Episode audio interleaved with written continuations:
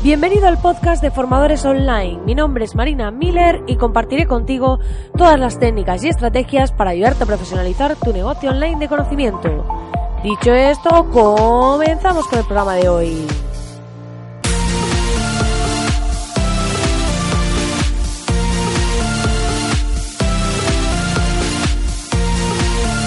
Muy buenos días, querido oyente, muy buenos días. Como ves, he vuelto a mi micro habitual y estamos aquí a miércoles 10 de abril.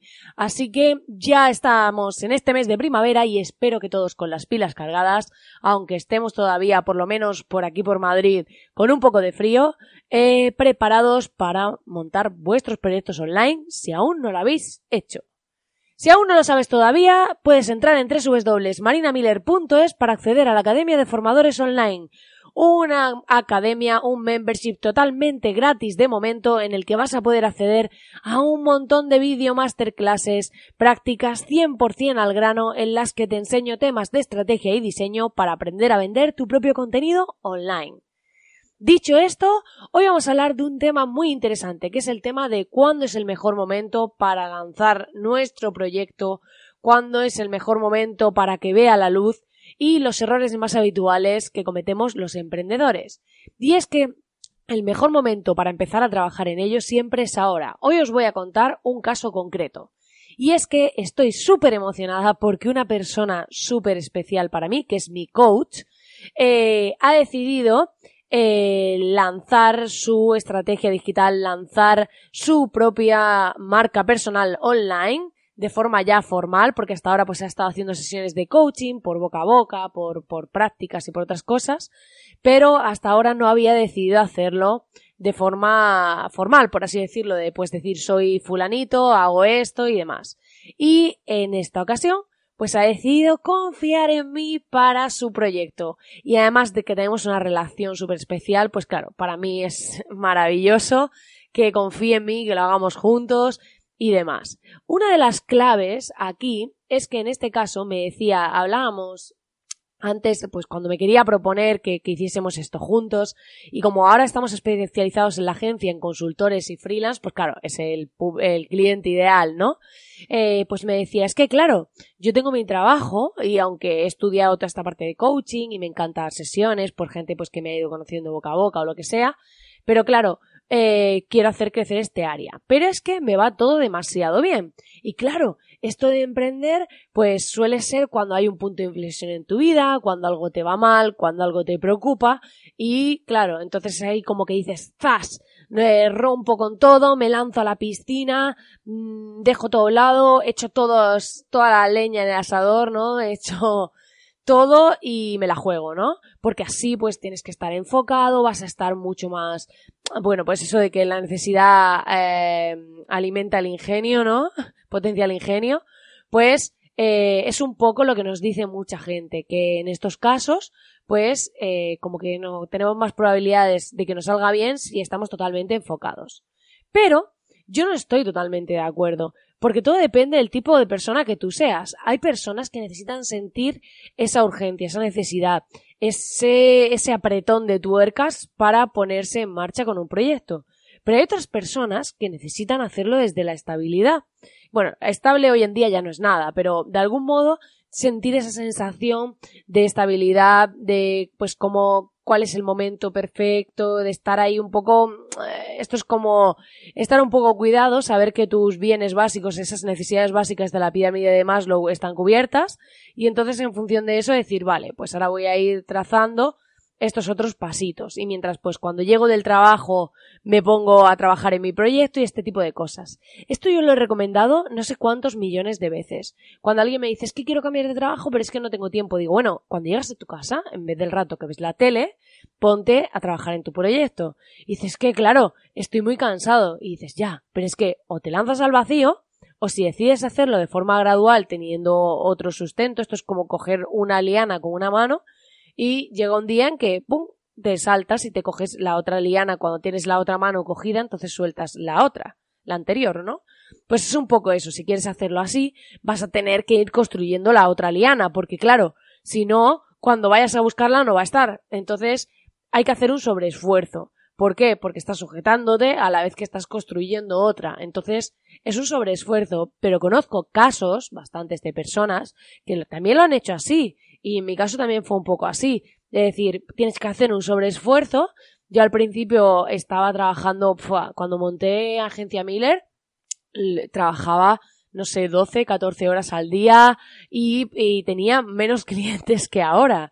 Pero realmente pues era eso de montarlo todo, hacerlo despegar, buscar conexiones, buscar cosas, eh, probar y demás, y eso también lleva su tiempo. Entonces, cuando decidimos hacerlo así, eh, muchas veces no tenemos que esperar a que algo vaya mal, sino que que todo vaya bien es una oportunidad perfecta para ir montándolo en paralelo, para hacerlo desde la calma y sin prisa.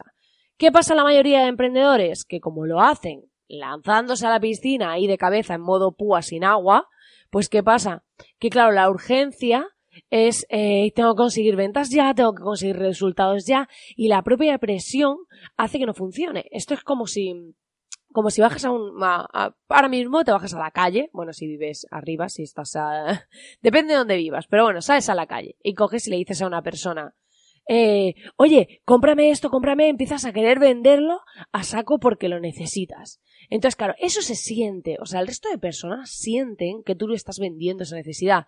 Yo me he dado cuenta que ahora, como eh, tengo una base de clientes que me está funcionando y demás, cuando de repente llega uno nuevo, es como, eh, a lo mejor surge de una conversación en la que yo le estoy explicando a esa persona cómo debería hacerlo, pero no para que lo contrate conmigo, sino cómo le recomendaría yo hacerlo con quien lo haga, o, o, o esa persona sola. Entonces, y de repente te das cuenta que se cierran las ventas y que te dicen, no, quiero que me lo hagas tú. Y tú dices, ¿pero qué ha pasado aquí? Si yo no me estoy vendiendo. Si es que no lo estoy vendiendo, solo te estoy contando cómo, cómo puedes hacerlo por ayudarte. Pues pasa que la otra persona detecta que no le estás vendiendo, porque realmente no lo estás, en parte no lo estás haciendo, porque lo que tú estás haciendo es comunicarle cosas que le pueden ayudar, que le pueden aportar, o cómo tú harías un servicio. Pero en sí no vas a la desesperada de, oye, ¿sabes que he visto esto en tu web que podrías cambiar y tal? Pues si quieres te paso un preso. No, por favor, porque eso se huele. Bueno, aquí es que es evidente, no es que se huela, es que lo pisas. Entonces, es un poco esa parte de decir, si estamos en esa situación en la que tenemos un trabajo, en la que no nos disgusta pero queremos explorar un área nueva o creemos que de cara al futuro nos gustaría más otro modelo de negocio, es interesante que vayamos trabajándolo y si lo hacemos desde la calma, muchísimo mejor, porque ahí nos vamos a sentir mucho más cómodos, no vamos a tener esa urgencia, sí tenemos que ser disciplinados. Esto es como yo no gano nada haciendo este podcast, pero cada mañana me levanto y lo hago. Llueva o nieve o lo que sea, en plan, y lo hago. Entonces es importante que tengamos una disciplina y decir, vale, pues cuando lleguemos a casa, eh, nos vamos a poner tal hora a tal hora en nuestro proyecto. Y no me vale como el gimnasio de decir, ay no, hoy no, mañana no, pasado no. No, hay que ser disciplinados y si realmente queremos construirlo, nos hace ilusión, dedicarle tiempo, porque puede ser una oportunidad perfecta para ir construyendo un modelo de negocio alineado con nosotros que nos guste, porque a lo mejor te encanta la costura, no sé, y dices, pero claro, el tiempo para aprender patronaje, para no sé qué, para hasta que yo saque mi propia colección de ropa y todo esto, pues mientras que estás en tu otro trabajo, te vas a talleres, te pones en tu casa a hacer pruebas, a hacerle ropa a tu familia, vas poco a poco dando pasitos y llegará un día que a lo mejor encima coincide con que pierdes tu trabajo o lo que sea, pero ya tendrás todo medio montado y la urgencia de la venta, la necesidad, no te va a estar ahí soplándote en el morrillo, eh, ahí pues, creándote esa, tensión, eh, ese, eh, alimentando esos miedos, esa presión, que es lo que muchas veces vuelve el proceso de emprendimiento algo amargo, algo que parecía que iba a ser dulce, que dices, bueno, dejo mi trabajo y creo mi propio proyecto, sí, pero cuando la haces eh, al vacío o tienes un buen colchón económico o si no, te sientes eh, ahogado y casi que te sientes peor que cuando estabas en tu trabajo, porque claro, la presión de tener que generar ventas, de tener que funcionar, de funcionar, la prueba social, el que los demás no te digan, ay, mira lo que ha intentado el negocio, que encima esto está súper mal visto en España, que es como, ha intentado un negocio y encima lo machaco y te digo, ¿ves cómo no te iba a funcionar si es que te tenías que haber quedado en tu trabajo? Buena gente, qué buena gente sois. Vez de apoyar, a las personas que deciden dar un paso de valentía y luchar por lo que quieren. O sea, esto tenemos que cambiarlo. Tenemos que apostar por impulsar y ayudar a esas personas que quieren dar un paso al frente en sus vidas y que quieren cambiarlas por aquello que realmente está alineado con ellas y les gusta. Yo tengo una amiga que es ingeniera mecánica industrial y eh, tenía un buen puesto de trabajo y demás, y se ha ido formando en temas de yoga, pero nivel, no sé cuántos cursos ha hecho, se ha hecho maestra de yoga, yo creo que ha llegado al nivel máximo. Y venía a talleres a Madrid, no sé qué, no sé cuánto. Y ahora está en la India viviendo la vida que quiere vivir. Y a mí me parece estupendo. Y socialmente es como, pero, joder, has dedicado toda tu vida a montar un trabajo de ingeniería, a tener un puesto y tal, y ahora abandonas todo para irte a la India a hacer yoga. Pues sí. Y es estupendo porque es su decisión y yo la apoyo y me parece estupendo. ¿Y qué hizo? Formarse en toda la parte de yoga hasta mientras estaba en su trabajo.